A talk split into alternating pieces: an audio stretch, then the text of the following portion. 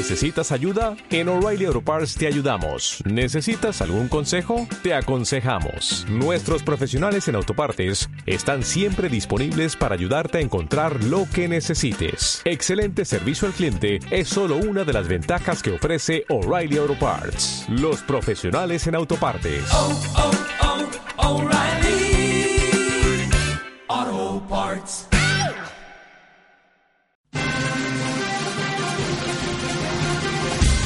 Demos Radio, la actualidad con criterio.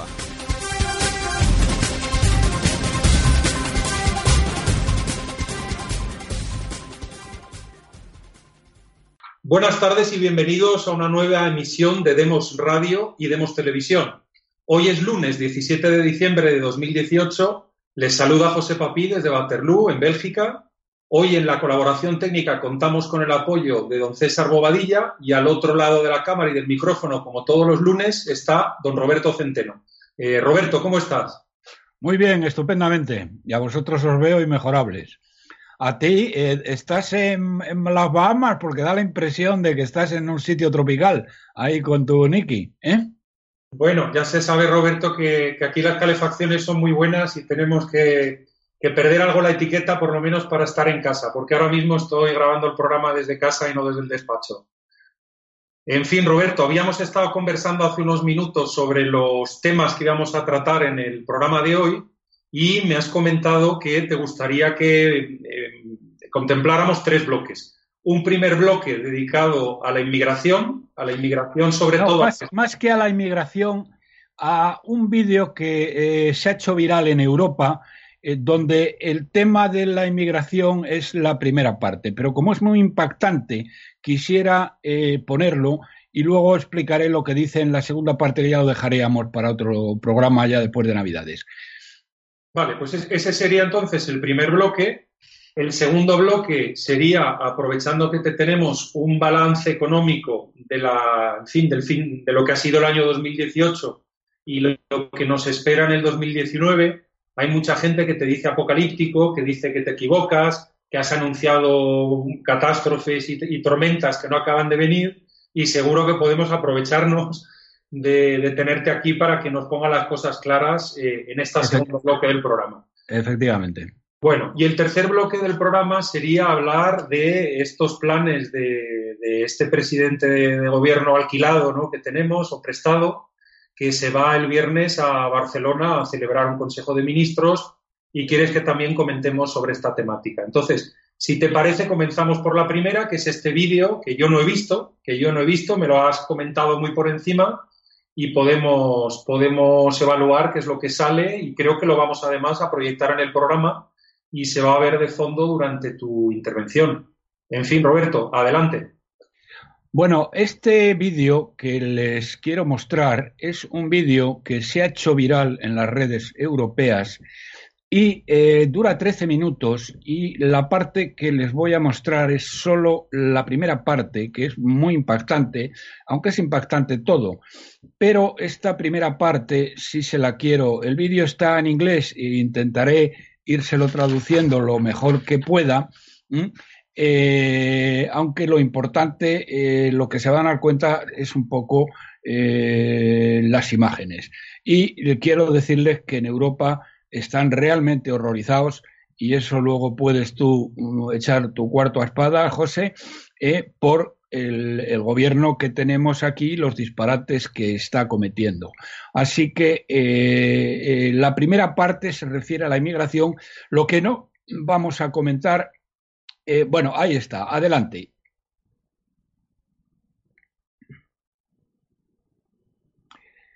El 2 de junio del 2018, Pedro Sánchez, líder del PSOE, fue nombrado presidente del gobierno. Desde entonces, España se convertiría en una plataforma de desembarco preferido por la inmigración africana, algunos de los cuales han entrado en forma violenta atacando a la policía española e invadiendo las playas, tal y como ven ustedes en el vídeo, a razón de más de 2.000 a la semana, un incremento del 120%. Continúa el vídeo. Eh, que dice, cuando el buque Aquarius, que ahí lo ven ustedes, rechazado por Matteo Salvini en Italia, Sánchez le recibió eh, con, en Valencia con los brazos abiertos, lo cual produjo un efecto llamada, que es la figura anterior, en el cual eh, ha hecho que el grueso de la inmigración africana se dirija a España y particularmente a Andalucía, que es la provincia, la región europea más dañada por este disparate de este miserable que tienen ustedes en pantalla. Bien, eh, acto seguido explican cómo un partido mm, prácticamente desconocido, un partido que ellos denominan nacionalista, mm, ha conseguido eh, expulsar, bueno, ha conseguido una victoria tan importante en, la fortaleza que era Andalucía del, socialismo, que la han estado gobernando, explica el vídeo, durante 37 años y mm, además se está corriendo como la pólvora por el resto de España por su defensa de la unidad nacional mm, y de eh, la lucha contra la oligarquía de partidos y contra este régimen miserable de las autonomías que nos está llevando a la ruina política, económica y social. Esta es la segunda parte del vídeo, pero mm, lo que quería es que hubieran visto estas imágenes que en Europa les han causado un impacto impresionante.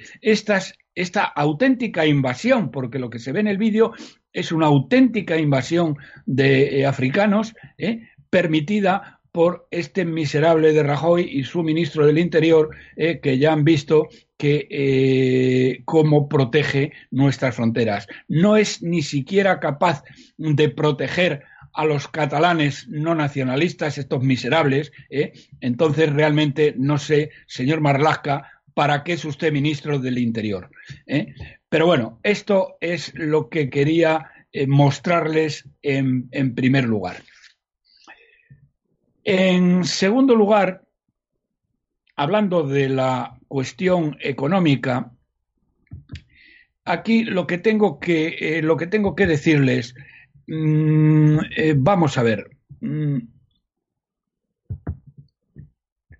trato de explicar la situación. Lo más importante, el resumen más importante de, mm, de lo que está ocurriendo, eh, y luego me referiré un poco a lo que ha ocurrido mm, a lo largo del año, pero quiero empezar casi si quieren ustedes por el final, es decir, o por el hoy, ¿eh?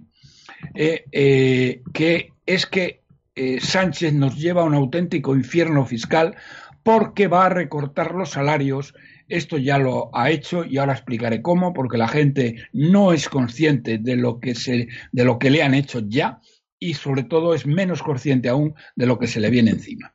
Miren ustedes, si en lo político el año 2018 pasará a la historia como el más desastroso desde el final de la guerra civil, con un presidente miserable y traidor, Mariano Rajoy, que habiendo recibido de los españoles todo el poder estatal, autonómico y local, eh, lo que le hubiera permitido el cambiar radicalmente el destino de una España devastada durante ocho años por esa plaga bíblica que fue el indigente mental y guerra civilista Rodríguez Zapatero, Rajoy hizo todo lo contrario a lo que había prometido, a aquello por lo que le habían votado, sentando las bases de nuestra ruina económica, creando una burbuja de deuda que es imposible de devolver y que arruinará a las próximas generaciones de españoles durante los próximos 50 o 60 años. Y en lo político, este miserable ha financiado y tolerado un golpe de Estado y finalmente huiría como un cobarde cediendo el poder a un Frente Popular separatista que lo que está pretendiendo y está camino de consumar nuestra ruina. Fíjense ustedes que hemos tenido, primero, un presidente tonto, tramposo y malvado, Rodríguez Zapatero, que afirmaría primero que la crisis mundial no nos afectaba, luego que teníamos el sistema financiero más sólido de la galaxia, luego ordenaría al Banco de España falsificar los balances de cajas y bancos sin límites. Como resultado, señoras y señores, España ha tenido la crisis más profunda y devastadora de Occidente. Eso ha sido la primera plaga bíblica. La segunda plaga bíblica, Rajoy, un mentiroso compulsivo, hacía, eh, decía de el historiador norteamericano Stanley Payne que eh, lo que la verdad en España era todo lo contrario a lo que decía Rajoy un cobarde miserable que miraría para otro lado cuando los golpistas catalanes incumplían abiertamente la Constitución y la ley y vulneraban los derechos humanos de los no separatistas y un traidor que financiaría y financiaría con 70.000 millones de euros y permitiría el golpe de Estado del 1 de octubre. Y después aplicaría un artículo 155 tan irrisorio que dejaría intacto este miserable y la más miserable todavía, que era la que estaba detrás de él, de Soraya Sáez de Santa María, que dejaron todo el poder a los separatistas. Y ahora, señoras y señores, tenemos la tercera palabra bíblica de otro que es más tramposo, más traidor, más malvado y mucho más peligroso que ambos, que ya veremos qué es lo que ocurre. En lo económico, señoras y señores, aunque la gente prefiere, eh, eh, las falsas ilusiones a la realidad, España se desliza hacia un desastre económico y social sin precedentes. Eh, me decía antes del programa, a micrófono cerrado, que hay algunos que eh, comentan que yo he anunciado mm, el apocalipsis en algunas ocasiones eh, y que no se ha cumplido. Bueno, eso no es verdad. Siempre me he quedado corto. Pero si lo que se refieren es a que he hablado siempre de que España suspendería pagos, esperen ustedes, España no ha suspendido pagos por la ayuda masiva del Banco Central Europeo que nos ha prestado dinero sin límite y a tipos de interés cero. Pero eso, señoras y señores, se acaba. Así que dentro de unos meses hablaremos de lo apocalíptico o no apocalíptico que es un servidor.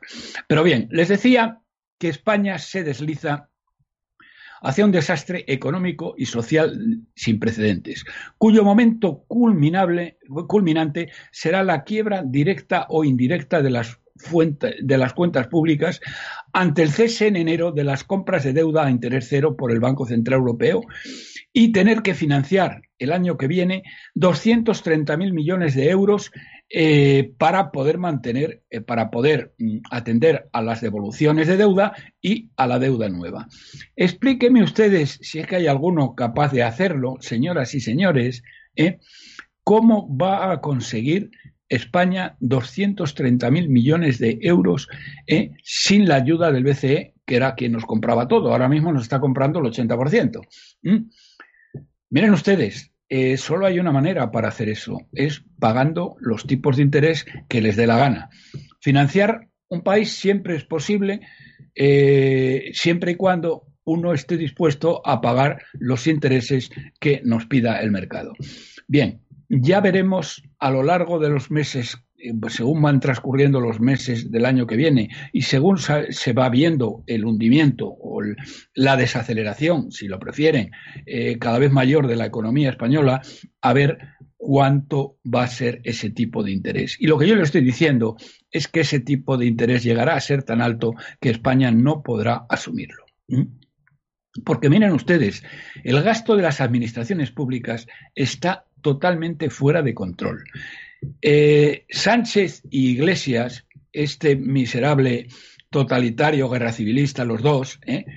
totalitarios y guerra civilista los dos. Lo que pasa que uno es más, eh, digamos, al socialismo radical, Sánchez, y otro al comunismo bolivariano y cubano, que es lo de Iglesias. estos señores nos han llevado bueno, eh, han, pergeñado la mayor subida de impuestos de nuestra historia. La renta disponible de las familias está cayendo y nos espera, señoras y señores, un largo valle de lágrimas donde van a hacer agua todas las grandes conquistas sociales que tanto esfuerzo, esfuerzo y sudor han costado a muchas generaciones de españoles. Desde la clase media que está siendo destruida, y si alguien no lo ve es que no tiene ojos o no sabe dónde mirar, al sistema de pensiones que está quebrado, señoras y señores, el agujero de este año va a ser de 22.000 millones de euros, pasando por el sistema nacional de salud cada día más desastroso gestionado, desastrosamente gestionado por socialistas y comunistas de UGT y comisiones obreras. Porque si no lo saben ustedes, ¿eh? los hospitales de la seguridad social están gestionados casi todos por socialistas y comunistas de UGT y comisiones obreras que no, son que no saben ni gestionar un puesto de pipas. Y eso hace que estemos, que el coste de la seguridad social ¿eh? Eh, y la gestión sea la más disparatada de Occidente. El coste de, la, de la sanidad pública ha subido un, más de un 50% en los últimos 10 años por el desastre de esta gente. Me decía el otro día un médico de La Paz para que tengan ustedes una pequeña muestra. Dice, fíjate Roberto que eh, los protocolos de vacunación son completamente diferentes en las 17 autonomías españolas. Entonces resulta que un niño viene de la comunidad andaluza, por ejemplo, a la comunidad de Madrid y a ese niño le pueden haber puesto ya una serie de vacunas que no son las mismas que a ese niño le hubieran puesto en Madrid. Y el lío que se organiza es impresionante por no hablar que los sistemas informáticos son todos diferentes e incompatibles, por no hablar que si un médico de Madrid receta una medicina eh, a un paciente que viene de la comunidad de Castilla-La Mancha, esa receta no vale. Bueno, el caos es total y absoluto. Pero lo más grave es que estos miserables están haciendo que el coste de la sanidad pública sea 20.000 millones de euros superior al que sería si estuviera centralizado. Bien,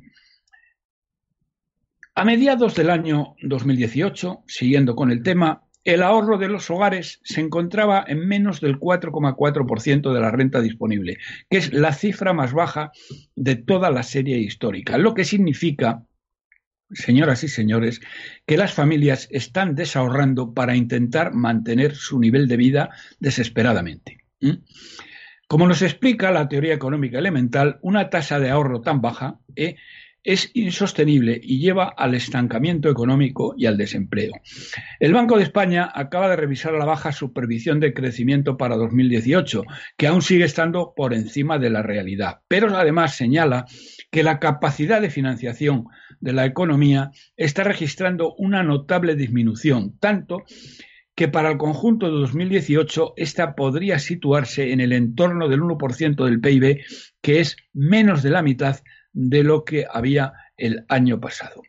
Pronostica también una reducción de la creación de empleo como consecuencia de la entrada en vigor del salario mínimo interprofesional y advierte de los efectos adversos sobre la confianza de los agentes económicos del actual gobierno eh, de Frente Popular, que, eh, como ven ustedes, mm, de lo único que se ocupa es de intentar engañar a los españoles, de eh, rendirse ante este loco fanático de Torras, que luego hablaremos de ello, pero nadie se está ocupando de la marcha de la economía, excepto para expoliar a los españoles. Y ahora voy a ello.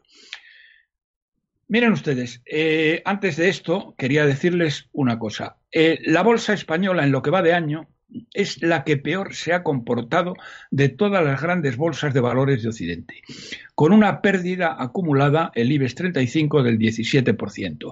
Pero hay algunos valores estrella, como el Santander o el BBVA, que acumulan pérdidas entre el 40 y el 44%, lo que significa que sus accionistas, los accionistas del Santander o del BBVA, han perdido ya casi la mitad de la inversión que habían hecho eh, en ellos.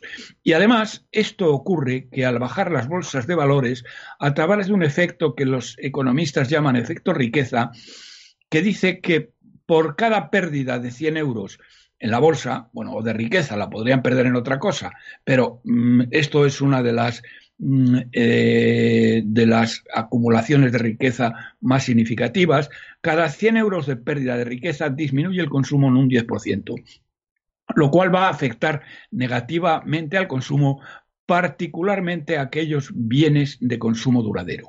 Por ejemplo, señoras y señores, la matriculación de automóviles se desplomó en el cuarto trimestre en un menos 6,6%. en octubre y en un 12,6% en noviembre. Mientras que la matriculación de vehículos de carga, que es además un excelente indicador de la marcha de la inversión, porque está muy correlacionada la inversión y la inversión privada y la venta de vehículos de carga, se redujo al 1,5%, eh, se redujo al más 1,5% en octubre, frente a subidas de casi dos dígitos hace algunos trimestres y se ha hundido al menos 5,6% en noviembre. Pero lo peor está por llegar. Las medidas de Sánchez y del comunista bolivariano totalitario Iglesias, anticatólico, antipatriota, antiespañol, como es habitual en la izquierda, están realizando una estafa en toda regla a la clase trabajadora y a la clase media de la que quiero a ustedes informarles, explicarles, porque la mayoría de la gente no es consciente todavía de ello. Miren ustedes, la cacareada subida del salario mínimo interprofesional supone en realidad una bajada salarial, consecuencia de la subida que arrastra de cotizaciones a la seguridad social. Las cotizaciones sociales de los 1,5 millones de asalariados de menor sueldo, que son los afectados por el salario mínimo interprofesional, se va a incrementar, señoras y señores, nada más y nada menos que en un 23,3%, con lo cual la subida se queda en nada. Pero el problema es que ello arrastra también al resto de asalariados, de forma que el 80% de, la misma, de los mismos va a haber reducido su sueldo en un 2,8% de media. Es, decir, señoras y señores, lo que tienen que hacer es comprobar en sus nóminas eh, a partir del primero de enero qué es lo que les pagan eh, de salario bruto, pero sobre todo qué es lo que les pagan de salario neto, que ahí está la trampa. Eh, porque miren ustedes, la denominada brecha fiscal, brecha, fiscal, que es la diferencia entre el salario bruto y el salario neto, que ya es una de las más altas de la OCDE, el 39,3%, va a pasar al 42%. Y además esta reducción es tanto mayor cuanto más bajos son los salarios. Vamos a ver lo que le estoy diciendo, señoras y señores, ¿eh? se lo repito para que lo entiendan. Van a subir los salarios a, una serie de personas, los que están por debajo del salario mínimo, y mm, eh, bueno, a los eh, funcionarios les van a subir el 2,1, 2,3% que habían pactado con ellos, ¿eh?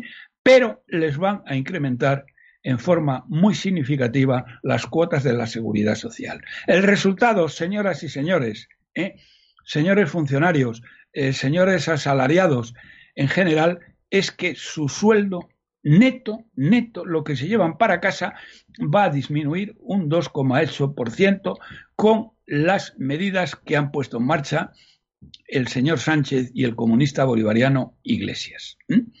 Bien, ¿y qué va a pasar? Que esta brecha fiscal que era el 31,3%, es decir, la diferencia entre el salario bruto y el salario neto eh, eh, de los asalariados españoles, va a pasar al 42%. Pero ojo, eso no es toda la presión fiscal que soporta el trabajador medio, porque a eso tienen que sumarle ustedes los impuestos indirectos, el IBI, perdón, el IVA, los impuestos especiales y luego el IBI a quienes tengan una vivienda, aparte de transmisiones, eh, patrimonios, sucesiones y transacciones financieras, la mayoría de los cuales va a subir también. En primer lugar, eh, eh, lo que va a subir es lo que llaman eh, eufemísticamente los impuestos medioambientales, que es una subida del diésel, de la gasolina y del gas, que es, señoras y señores, lo que ha desatado, es la bomba que ha desatado la ira de los franceses obligando al demagogo Macron a rectificar totalmente. Aunque eso no era lo más importante. Lo más importante que no eso fue el desencadenante. Por eso iban con chalecos amarillos. Los chalecos amarillos son los que nos ponemos cuando tenemos que salir del coche y el coche tenemos una avería o lo que sea, y estos chalecos amarillos son los que se ponían los franceses. Pero la reivindicación más importante era la de la clase media y la clase trabajadora francesa, que están aplastados a impuestos como estamos en España. Lo que pasa es que en Francia han tenido el valor de salir a la calle y obligar a este Napoleoncillo de mierda de Macron, ¿eh? el ídolo de este cretino que tenemos aquí al frente de Ciudadanos, ¿eh? de Albert Rivera, ¿eh? Que no se sabe si va a pactar con la izquierda, va a pactar con la derecha o va a pactar con el nuncio de su santidad, y que va y que para él su ídolo es Macron. ¿eh? La verdad es que mm, eh, la visión estratégica de la política que tiene este cretino de Albert Rivera no hay por dónde cogerla. No ha dado una a derechas. ¿eh? Y mira que el movimiento suyo, no gracias a él, sino gracias a otras personas como Inés Arrimada y otra serie de ellos, eh, como Juan Carlos Bermejo y otros, eh, bueno, han tenido un éxito realmente grande, pero este miserable lo está tirando por la borda. Bien.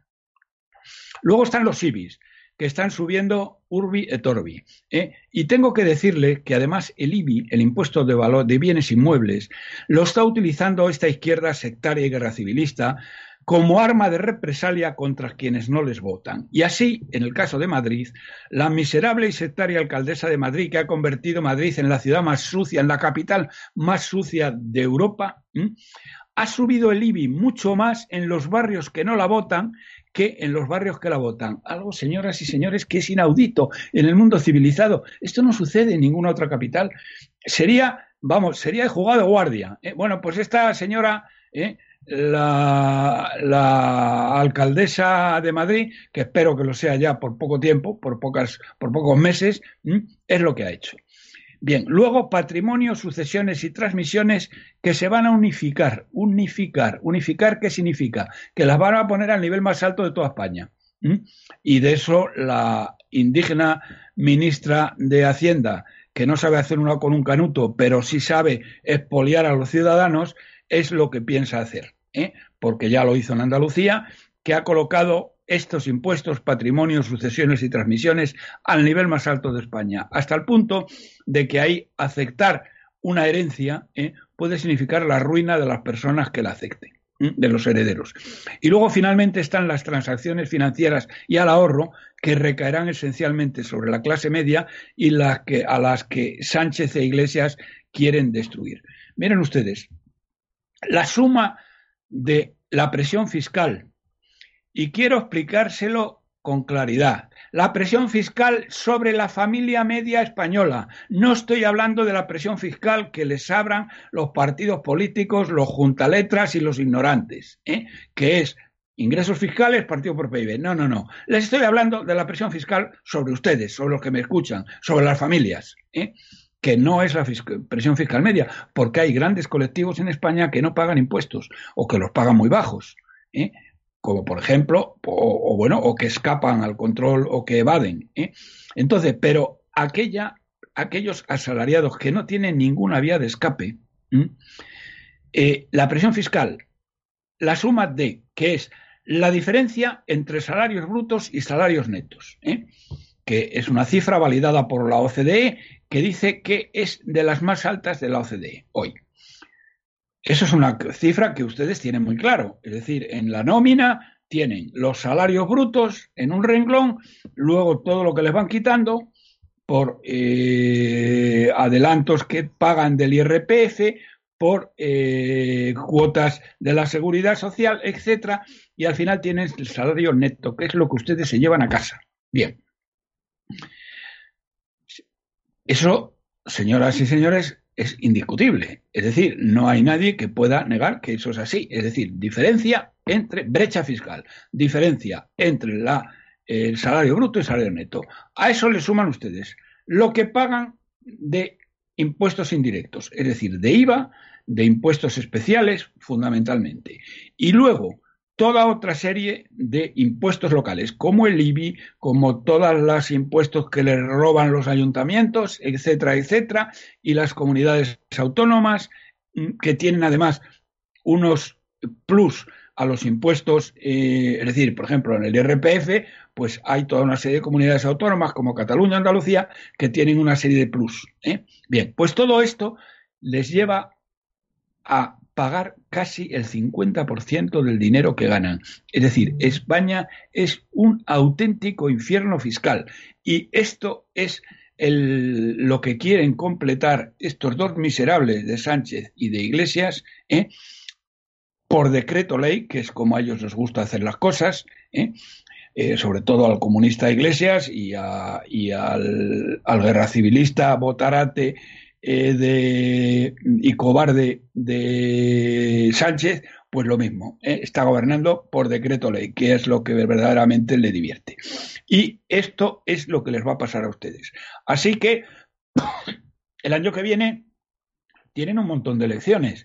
Tienen que elegir alcaldes, tienen que elegir los presidentes de sus comunidades autónomas, etcétera, etcétera. Bueno, para entonces ya van a tener ustedes una idea bastante grande, bastante clara de lo que les estoy contando, porque lo van a ver en sus bolsillos y espero que tomen eh, la decisión de votar a A o votar a B eh, en función de cómo les haya ido. Pero eso ya se lo iremos recordando en las primeras semanas y meses del año que viene. No sé, José, si querías decir algo antes de pasar bueno, puedo, puedo, puedo salir si quieres eh, comentando el primer bloque y luego al segundo bloque, antes de que pasemos al tema de Cataluña. Con relación al primer bloque de la inmigración, eh, comentarte que, bueno, eh, el señor Sánchez quiere ser el, primer estudiante de la clase tras la firma del acuerdo de Marrakech. Pero yo lo que quiero subrayar aquí es que el acuerdo de Marrakech, el acuerdo este global sobre la inmigración, porque me niego a decir eso de migración, porque me parece un anglicismo inaceptable. España eh, se pone, digamos, la primera de la clase cuando ha habido casi 30 países de los más importantes del mundo que no han suscrito ese pacto. No estamos hablando de Mindundis, estamos hablando de los Estados Unidos, de Australia, de Austria, de Italia, de países importantes que se han negado a firmar ese pacto. Incluso también quiero denunciar la hipocresía de tantos que lo han firmado y luego ejecutan eh, deportaciones a gogo, pero por detrás. Es decir, aquí hay mucho tonto que se cree lo que le dicen los juntaletras, lo que aparece en las televisiones, lo que dicen en la, la rueda de prensa oficial de, los primeros ministros que dicen el, pues, el pacto sobre la inmigración y tal, y la solidaridad y esto y lo otro. Os les pongo un ejemplo, Alemania. Alemania es un país que ha multiplicado por seis sus deportaciones en el último año y nadie se ha enterado. Es decir, Alemania va de foro mundial en foro mundial diciendo que todos eh, tienen que recibir refugiados, que esto es lo primero que hay que hacer, etcétera, etcétera. Y luego por detrás hacen otra cosa. Luego, ojo, que esto es una trampa para tontos. Quiero también destacar otra cosa, Roberto, que es muy importante. Fíjate como por los Balcanes y la entrada hacia Alemania ya no vienen inmigrantes. ¿Y por qué no vienen inmigrantes? porque la Unión Europea, con el dinero de todos, incluida España, que es contribuyente neto a las arcas de la Unión Europea, ha firmado un acuerdo con Turquía y se le da mucho dinero a Turquía para que se queden allí y no crucen. ¿De acuerdo? Después de la metida de pata de la doña del circo, de la señora Merkel, ella ya ha replegado velas porque, vamos, le, le está saliendo mal las elecciones una detrás de otra, está perdiendo los parlamentos regionales, le ha salido el, tema de alternativa por Alemania, Ahora mismo ha tenido que ceder también la presidencia de su propio partido, a ver lo que aguanta, que probablemente aguantará algunos años más, pero eh, quiero subrayar que por ese lado de Europa, por el lado este, ya no hay problemas. Nos los han mandado al oeste. Entonces, la Unión Europea, si el gobierno español estuviera defendiendo los intereses de España, lo que haría es a solicitar inmediatamente un incremento brutal de fondos para controlar la entrada de inmigración ilegal por el sur de Europa. ¿De acuerdo? Eh, más cosas que quisiera comentar, eh, Roberto, sobre el tema económico que has, dicho. ¿De acuerdo? Eh, el otro día lanzaba una apuesta yo en un programa de que la señora May sí que aguantaba la semana pasada, ha aguantado. Yo ahora quiero jugarme contigo por lo menos una apuesta de cuándo va a venir el golpetazo. Yo creo que el golpetazo a los españoles le viene después de las elecciones europeas. Es decir, a la doña del circo le interesa que mm, aguante esto hasta las elecciones de mayo, lleguen los comisarios europeos, sigan mandando esto del europeísmo, se vea cómo están las fuerzas de cara a gestionar la Unión Europea para los siete años venideros. Y yo creo que después del verano que viene, septiembre, octubre, noviembre, Roberto, algo se van a inventar de aquí a allá para seguirnos comprando deuda pública, pero a partir de noviembre ni comprando ni no comprando. Es que ya no hay manera. Eso es, digamos, el guante, el guante que te lanzo eh, para que tú, pues, no sé si hoy en otro programa, pues intentemos analizar para cuándo podría venir ese, ese golpe que has estado anunciando. Y, luego, y luego yo quería decirte, tú decías, ya, ya nos conoces a quién demos y cuál es la, postura que la mayor parte de colaboradores de Demos tenemos, ¿no? Que tú decías, pues para que estén ustedes informados de a quién hay que votar cuando toque votar. Tú ya sabes lo que nosotros opinamos, que no hay que votar a nadie, porque si se vota a esta gente, eh, es decir, pues no hay, no hay nada que hacer. Un comentario sobre Vox un comentario sobre Vox importante. Eh, la calificación de Vox como extrema derecha. Si Vox es extrema derecha, el Partido Comunista danés es de extrema derecha o el Partido Demócrata en los Estados Unidos es de extrema derecha. Porque esos son países que, son partidos, perdón, que tienen un sentimiento nacional que aquí la mayor parte de los partidos estatales españoles han perdido. Es decir, lo que hace Vox es lo que hace el Partido Socialista finlandés cada mañana que dice que quiere sus fronteras controladas, que quiere orden, que quiere que la gente no, los gastos públicos sea serio y la bandera de su país por delante, ¿no? Es decir, que en España hemos perdido un orgullo nacional que ahora se ha convertido en algo de fachas. En algo de fachas, señores, si quieren ustedes imitar a Europa, no imiten a Europa en ser catetos de obedecer todo lo que venga de la señora Merkel, sino imiten a Europa en el orgullo que tienen tantos países de Europa a su bandera, a su patria, a su nación, a su historia, etcétera.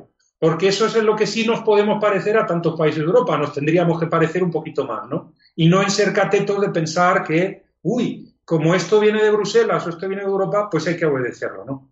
Bueno, yo podría hablar media hora, Roberto, pero había un tercer bloque que nos habías prometido para contarnos. Vamos a ver, yo de todas maneras, de todas maneras hay dos cosas eh, eh, una que no entiendo y otra con la que estoy eh, radicalmente en desacuerdo.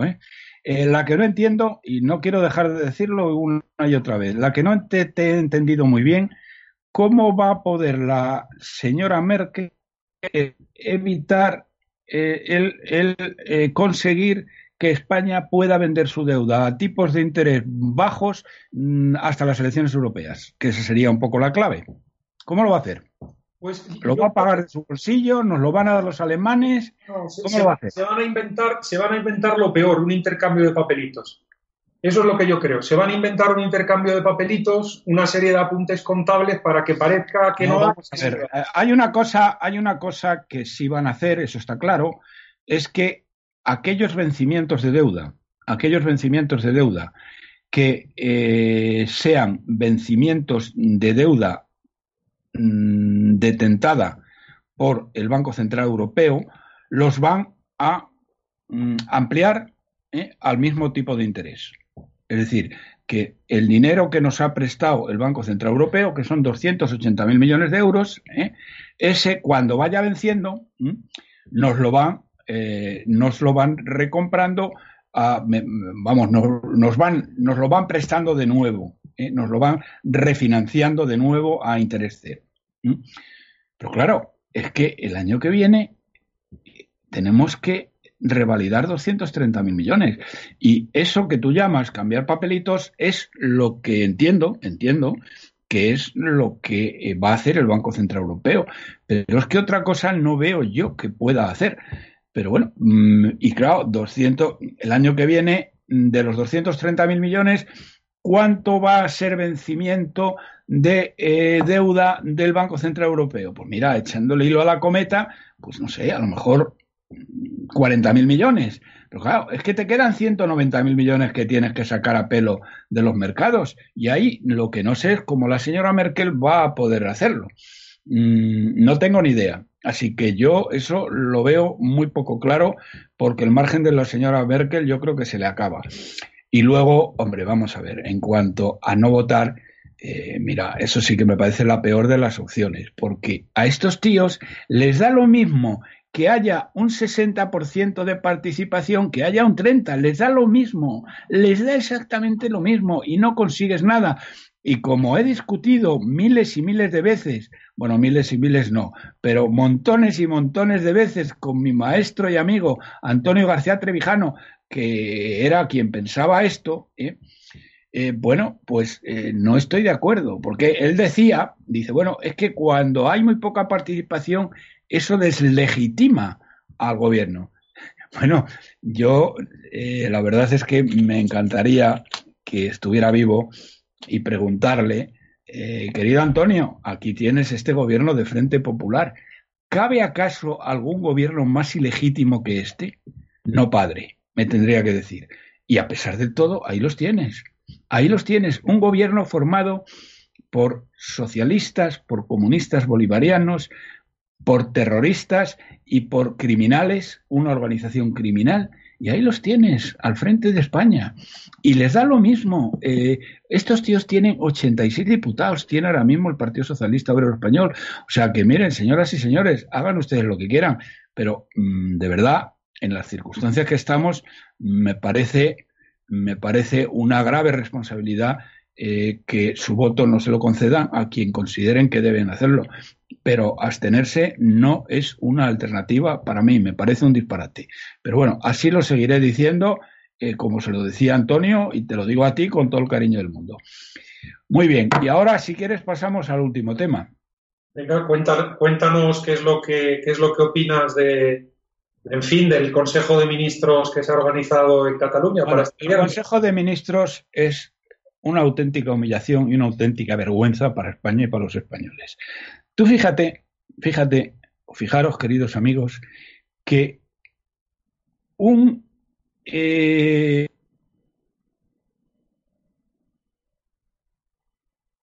de Torras, que no tiene media bofetada, se permita las humillaciones, eh, someter a Sánchez a las humillaciones que le está sometiendo. ¿eh? Que digan que tiene que ir policía española para protegerlo, pero teniendo 17.000 hombres que son los mozos de escuadra que dependen jerárquicamente del ministro del Interior, del señor Marlasca. Dice, vamos a ver, que estos tíos no van a proteger, que van a permitir que los CDR, que son cuatro desgraciados, que no tienen media bofetada, que dos compañías de la Guardia Civil los, los dispersaba a todos y salían corriendo hasta Francia y no paraban, ¿eh? y no paraban. Que estos tíos van a romper cabinas telefónicas, van a colapsar el aeropuerto, van a cortar las calles de Barcelona, van a cortar autopistas y no les van a hacer frente. Y este miserable quiere reunirse además con Torra, que le ha dicho que para lo único que se reúne es para hablar de eh, la eh, para hablar de la independencia. Bueno, entonces es que es una vergüenza. Es decir, que van a tener ustedes que llevar policías teniendo ahí a estos tíos. Miren ustedes, ¿eh? señor Marrasca, usted es un mierdecilla, que de esto, bueno, ya se ha visto lo que ha hecho con la lucha antiterrorista. Se ha cargado a, las, a, las, a la élite de la lucha antiterrorista española. Que si ocurre algo, será usted culpable de ello. ¿eh? Señor Marlasca, será usted culpable. Los muertos, si los hay, Dios quiera que no, caerán sobre su cabeza. Teníamos las mejores unidades antiterroristas de Europa, ¿eh? y no dicho por mí, que de esto no entiendo, ¿eh? sino dicho por la CIA, por la NSA y por los servicios antiterroristas europeos, ¿eh? y usted las ha desmantelado por pura, pura, porque consideraba que eran demasiado de derechas. Es usted un miserable, señor Marlaska. Y es usted culpable, además, de los miles y miles y miles de inmigrantes africanos que nos están invadiendo nuestras playas sin que usted esté moviendo un dedo. Pedazo de miserable.